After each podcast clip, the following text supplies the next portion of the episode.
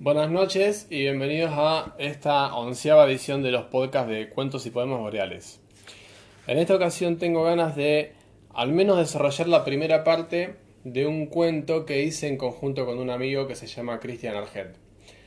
Él se encargó de toda la parte de las ilustraciones a modo de novela gráfica y yo de la parte de la narrativa. El cuento se titula Bitácora del aeronauta. Y les recuerdo que si tienen alguna sugerencia o alguna petición sobre cuentos o poemas propios o de autores que tengan ganas de que sean recitados en este espacio, más que bienvenidos a sugerirlo a la página de Facebook Cuentos y Poemas Boreales. La bitácora del aeronauta empieza de la siguiente manera. Introducción. La obra expuesta aborda los fragmentos de una bitácora encontrada en un mercado de Budapest. Allí pueden encontrarse los más irreconciliables objetos. Máscaras antigás, fotos de alguna familia perdida en los mares del tiempo durante la Segunda Guerra Mundial, y aviones de madera balsa del año 1950, por solo citar algunos. Fue entre aquellos artículos que se encontró un extraño libro, cuya tapa y hojas parecen estar hechos de un material que escapa a cualquier otro, utilizado por los hombres para realizar una encuadernación. Titulado La bitácora del aeronauta, el libro aborda mediante láminas, dibujos y todo tipo de objetos entre sus hojas el descubrimiento de un mundo nuevo por parte de un hombre que se hace, llamar el Flaco Riera. Conforme nos introdujimos en las páginas de la bitácora, se nos revela un mundo llamado Cuidam, del cual ni los estudios astronómicos más avanzados tienen registro alguno. Desconocido por la ciencia, se nos presenta en las páginas la flora, fauna, estructura geopolítica, mitología y cosmogonía de este extraño planeta, todo esto se va revelando por el enigmático Flaco Riera, quien se aventura en las tierras de Cuidam utilizando un ala delta.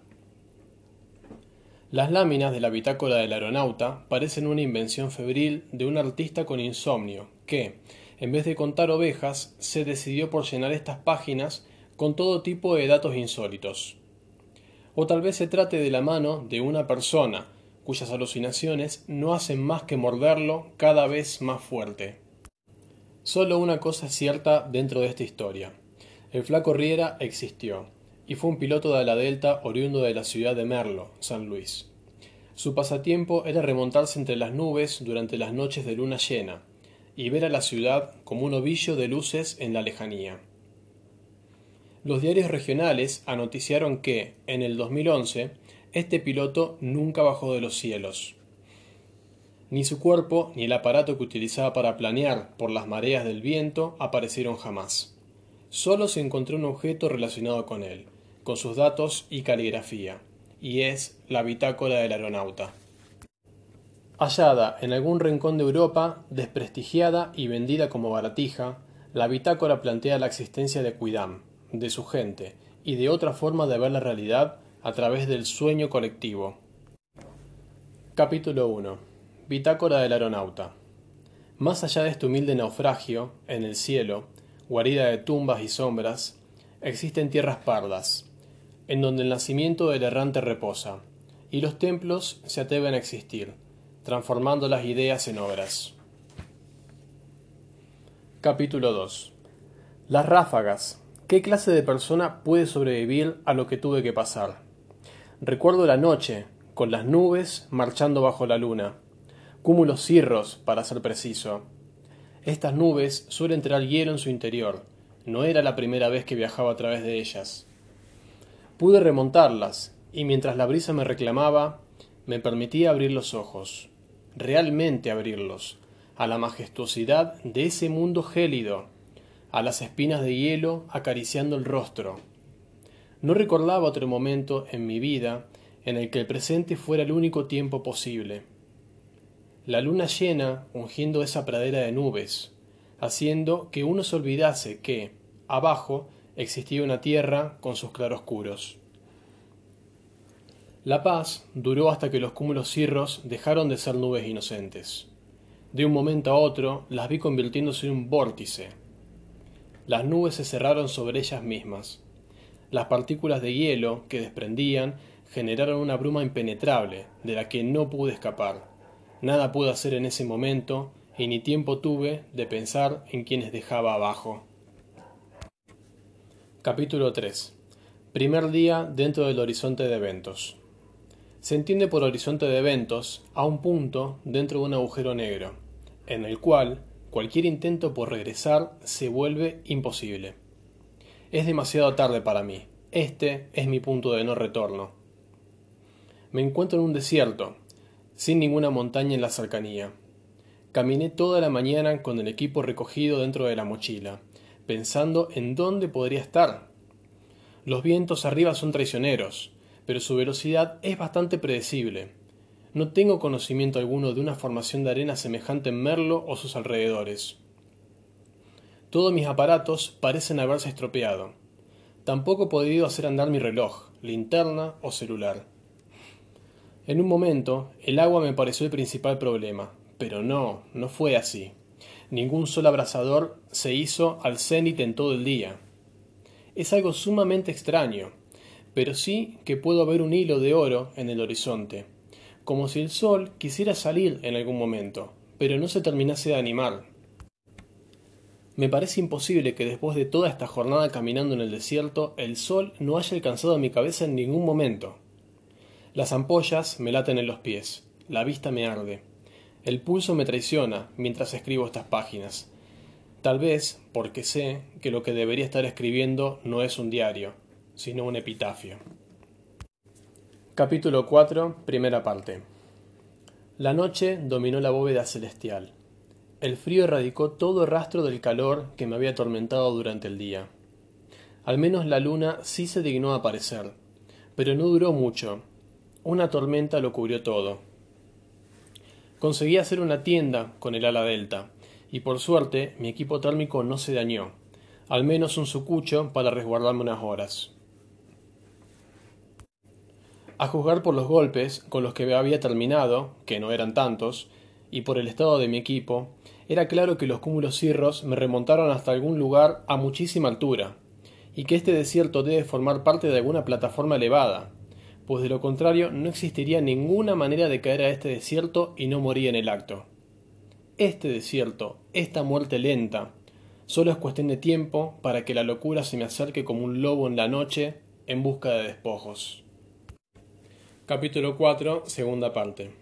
No puedo estar perdiendo la cabeza tan rápido. Tengo que pensar en quienes me esperan en casa. Tengo que aferrarme a algo. Pero parece que no puedo luchar contra el delirio. Porque lo que he visto no puede ser más que un delirio, una alucinación provocada por un cerebro a un paso de la hipotermia. Una tormenta se largó con todo, y las gotas son calientes y también saladas. Huelen a tragedia, huelen a despedidas. ¿Qué va a venir después? ¿Acaso voy a escuchar el lamento del cielo también? La tierra está viva. Podía verlo en las ráfagas azotando la carpa, en el aguacero bombardeándome la piel, la mente y el sueño. Pero fuera de los elementos estaba completamente solo. Ni un zorro, ni un búho, menos un armadillo. Estaba vivo, y no lo supe hasta que la soledad me hizo sentir el ser más desdichado del planeta. Capítulo 5. No llegué a quedarme sin provisiones que alguien me había encontrado antes de pasar hambre. Con el sol apenas insinuado en el, en el, horizonte, al igual que el día anterior, el desierto cobró su resplandor espectral, u onírico si se quiere. Y fue con esas medias luces que vi, en los cielos, una suerte de nave, cuyo medio de elevación eran tres globos aerostáticos, uno mayor y los otros dos secundando al primero. Jamás había visto una máquina semejante, y mayor fue mi asombro cuando pude contemplarla más de cerca. Al principio, pensé que las esferas levantaban algún tipo de arca, por más desquiciado que fuese tal razonamiento. Pero mayor fue mi asombro cuando descubrí que lo que colgaba de los, globos era una persona. Sus pies bicicleteaban por los cielos, mientras las esferas la mantenían con la trayectoria fija en el horizonte. Quise esconderme, esconderme de mi propio delirio. Entré en mi carpa improvisada, que todavía no había levantado. Quizá, en la oscuridad de la tienda, habría podido encontrar alguna migaja de cordura, Las náuseas treparon por mi garganta, y todo mi cuerpo parecía rebelarse antes de aceptar lo que acababa de ver. Debatirse era inútil. La entidad ya me había interceptado. Si el sol hubiese estado en el cenit, podría haber visto la sombra de aquellos delicados pies moviéndose por los aires hasta tocar la arena. Capítulo 6 Cuanto más me alejaba de lo conocido, más helado sentía el aliento de la fatalidad. El horizonte de eventos había quedado atrás.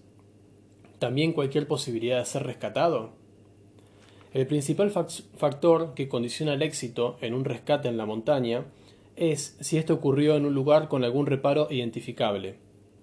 Yo no solo no contaba con puntos de referencia que pudiesen ayudar a cualquier buen samaritano a dar conmigo, sino que los que tenía a mi alcance eran imposibles.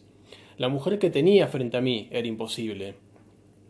Y mujer era solo una aproximación para referirme a ella por atributos más o menos obvios. Pero otros escapaban a todo lo que había conocido en mi vida. Ya no se trataba de un aspecto étnico. Su color, el color de su piel, era azul. Un azul perfecto, insondable, que me recordaba al color de los lagos del sur de la Argentina, cuando la costa se hunde en las profundidades abisales. Lo que detonó los pilares de mi lógica fue ver que ella no estaba atada a los globos por medio de correas, sino que se trataban de meras extensiones de su piel, como colgajos finos pero sumamente resistentes, que iban de sus orejas hasta los cielos. Allí se dilataban, formando tres gigantescas vesículas. No se trataba de ningún tipo de gas conocido lo que las inflaba. Pude ver, cuando la tuve frente a mí, que lo que inflaba las esferas era ella misma, o fragmentos de ella. De sus sienes noté cómo se desprendían livianísimos fragmentos azules como proyecciones de la piel deseosa de formar parte del viento, del cielo y de la tierra. Estos fragmentos emanaban de la criatura, como si de mismísimo éter se tratara, hasta inflar las vesículas que eran su propia extensión. Al aterrizar frente a mi carpa, aquel éter fue mermando hasta cesar. Al mismo tiempo, los globos aerostáticos hicieron lo propio, deshinchándose hasta volverse finísimos colgajos de piel y formar parte de sus alargadas orejas. Capítulo 7 Ella me habló en un idioma que, sin conocerlo, tenía todo el sentido del mundo. El rostro era el de una mujer. Sin embargo, el peso que cargaba en ambos ojos era el de un dragón milenario. No tenía cabello, pero sí una suerte de filamentos iridiscentes. No hablaba con la lengua, y no obstante, su pronunciación tenía una musicalidad que jamás podría olvidar. Todo en aquella mujer nave era un acertijo. Su nombre podría haber sido Freya, Prana, Derdre, podría haber sido el tuyo, quizá. No tenía respuestas para ninguna de las preguntas que tenía rondando en mi cabeza, y sí, tal vez, respuestas a las preguntas que jamás me había hecho.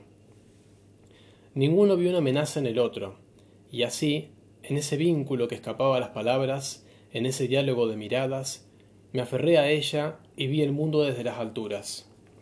Las próximas entradas de esta bitácora intentan plasmar cuánto conocí y me sucedió en este extraño mundo, que sin ser el mío lo fue como ninguno. Capítulo 8 La mujer nave me llevó a través del desierto.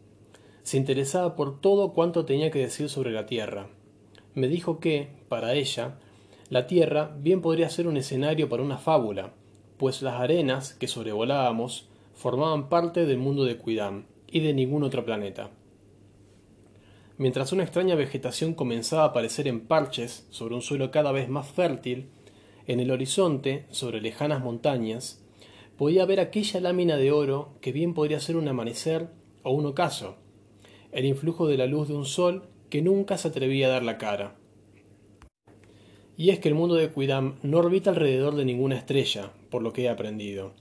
Por el contrario, un astro llamado Ambieg se ve atraído por la fuerza gravitatoria de Quidam, desplazándose a su alrededor como si de un anillo de Saturno se tratase.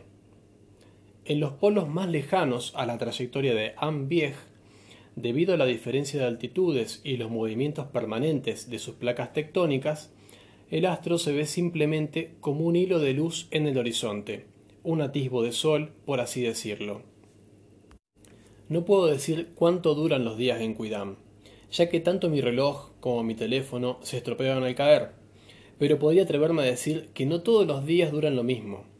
Y eso puedo comprobarlo al ver que diversos pueblos tienen desde 2 a 15 comidas principales por día, cuyo número es proporcional a la duración de la jornada. En Cuidam existe algo parecido a una noche.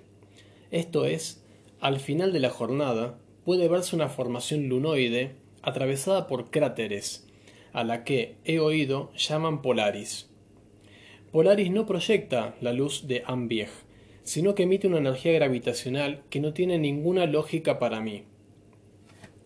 Es como la energía de un agujero negro, el cual absorbe toda la luz a su alrededor.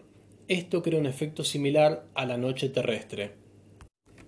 En este caso, el único cuerpo celeste que emite resplandor alguno es la misma formación lunoide, y al mismo tiempo este efecto gravitacional repela a Cuidam. Un cuerpo celeste capaz de absorber la luz, según mi conocimiento, debería también poder absorber y destruir sin problemas cualquier planeta, asteroide o sol a su alrededor, como, según entiendo, funcionan los agujeros negros. Polaris robaba toda la luz posible en la bóveda celestial, y al robarle la luz al día, creaba algo aproximado a una noche. Capítulo 9, primera parte. Descendimos, sus orejas volvieron a hacerse diminutas, no así sus ojos, que, con su color azul profundo, no paraban de fijarse en mí. Me encontré en un lugar que jamás podría describir, pues ni mi lengua natal o cualquier otra que haya sido creada dentro de la tierra, por más armas simbólicas que tenga a su disposición, sería capaz de capturar lo que tenía frente a mí.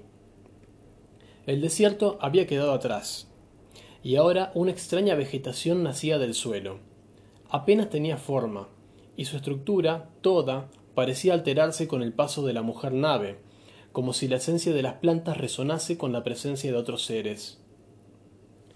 No me atrevo a decir cuánto durará este día, aunque sí puedo decir que Polaris todavía no se asomó para robarle su luz. Nos adentramos entre esos arbustos cambiantes, bajo estructuras vivas que emulaban árboles sin serlo. A veces la fascinación que este lugar está generando en mí reemplaza las preguntas que devoran la luz de mi juicio. Volvimos a los cielos, pero la jornada es larga, y la mujer nave ya no vuela como antes. Quizá la vegetación que todo la abarca la haría, enredar, la haría enredar sus orejas aerostáticas entre el dosel canopeo. Toda vez que descansamos, ella me explica algunas cosas de este mundo, aunque regañadientes debe ver en mí una amenaza, al menos eso es lo que me figuro. A veces interrumpe sus explicaciones sobre el mundo de Cuidam para hacerme preguntas sobre el mío, sobre mí. También me preguntó sobre cómo nos unimos los seres humanos entre nosotros. Esta última pregunta me encontró sin ninguna respuesta para dar. Capítulo 9, segunda parte. SMX. Los SMX son seres unicelulares que se ensamblan unos con otros para dar lugar a estructuras que remedian a los árboles o las plantas de la tierra, al menos en forma, no así en color. A diferencia de cualquier célula que pueda encontrarse en la Tierra, cuyo diámetro puede medirse en micrones o nanómetros, cada SMIC puede llegar a medir pocos milímetros. El cálculo es aproximado, ya que no dispongo de reglas, cintas métricas o elementos habituales para medir algo, salvo mis dedos, manos o mi muy poco ingenio. A diferencia de cualquier célula capaz de adquirir sus nutrientes mediante el flujo sanguíneo, en el caso de los seres del reino animal o mediante la savia, en el caso de los seres del orden vegetal, los SMX se nutren mediante sustancias químicas que viajan en el aire. Dichas sustancias son desconocidas en la Tierra, y no es mi deseo aburrirme explicando esto también, ya que la mujer nave está descansando hace rato, y en poco tiempo reanudaremos el viaje. Baste por ahora decir que los SMX se trepan unos sobre otros para ganar altura. Mientras más alto, más fuertes los vientos y más fácil les será alimentarse. Esta disposición que adoptan hace que, en la distancia, parezcan altísimos árboles, cuyos troncos se van engrosando conforme ascienden, mientras que, en su porción más baja, se afinan hasta volverse milimétricos. Uno solo de estos filamentos de células haría imposible que toda la estructura sea capaz de mantenerse de pie. Sin embargo, a nivel del suelo, el tronco principal emite miles de estos filamentos, los cuales terminan pudiendo soportar el peso del resto de sus hermanos devoradores de viento. Al ser células de enorme tamaño en comparación con cualquier célula terrícola, su núcleo se encuentra altamente desarrollado. Mediante capas y capas de iridiolípidos, terminan constituyéndose en un diminuto órgano, un corazón de tamaño microscópico, que, mediante irregulares latidos, bombea al espacio extranuclear oleadas y oleadas de citoplasma rico en nutrientes obtenidos del aire. En efecto, si pudiera ver a estas células con un simple microscopio, podría ver cómo su núcleo se contrae y se expande, alimentando a la célula toda. Cuando los SMX se reúnen para hacerse con los cielos, sus capas de iridiolípidos le dan a la estructura en conjunto un tono radiante, que me hace acordar al lomo de las truchas arcoíris que pueden encontrarse en la Patagonia. La Patagonia. Qué concepto abstracto que forma para mí en este momento. Capítulo 9, tercera parte. Polaris robó la luz del planeta tres veces, hasta que llegamos a nuestro destino. Pero al llegar, habría estado dispuesto a que Polaris robase la luz del planeta mil veces antes de poner pie acá, si hubiera sido necesario. Desde lo lejos, cuando los árboles de Essemix me lo permitieron, vi cómo se asomaban las cúpulas de extraños edificios. Por un lado parecían rústicos, tallados en algún tipo de piedra, pero al mismo tiempo sus techos sugerían organicidad, parecían estar vivos. No había bordes rectos en las estructuras. Los ventanales eran ovalados. Los bordes, al ser romos, eran los nidos perfectos para parvas y parvas de Essemix, que ascendían sobre las cúpulas de los edificios, dotándolas de cuernos, de jardines increíbles, en fin, de vida. Pude avistar otros seres como la mujer nave, aunque demasiado lejos, los reconocí por las enormes esferas que salían de sus orejas y les permitían volar. La mujer nave sugirió descansar. Ahora está a mi lado, masajeándose las orejas. Mira los cielos, mira a esos otros seres nave, quizá buscando a su padre, a sus hijos, a alguna pareja. Me vio mirándola, precisamente mirando el color de su piel, ese azul interminable, me dijo que ellos nacían como una hoja en blanco, que ni los artífices pueden imponerles qué color llevar, y es el individuo mismo el que termina eligiendo el color que va a adoptar su piel. También me confió que esto pueden hacerlo una sola vez en toda su existencia. Algunos hacen la elección definitiva al nacer, por la fijación que tienen con un color mientras aprenden a gatear. Otros pueden hacerlo en la cresta de su vida, incluso en la senectud.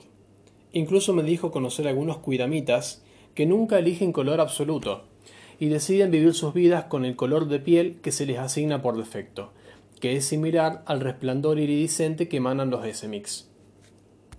Todo esto me hizo preguntarme qué color habría elegido yo, y por qué ella eligió ese azul profundísimo, y qué significaría para ellos, para esos, para esos cuidamitas capaces de volar, asumir un color y plantearse en verde, en azul, en rosa, en iridiscente, durante el resto de sus vidas.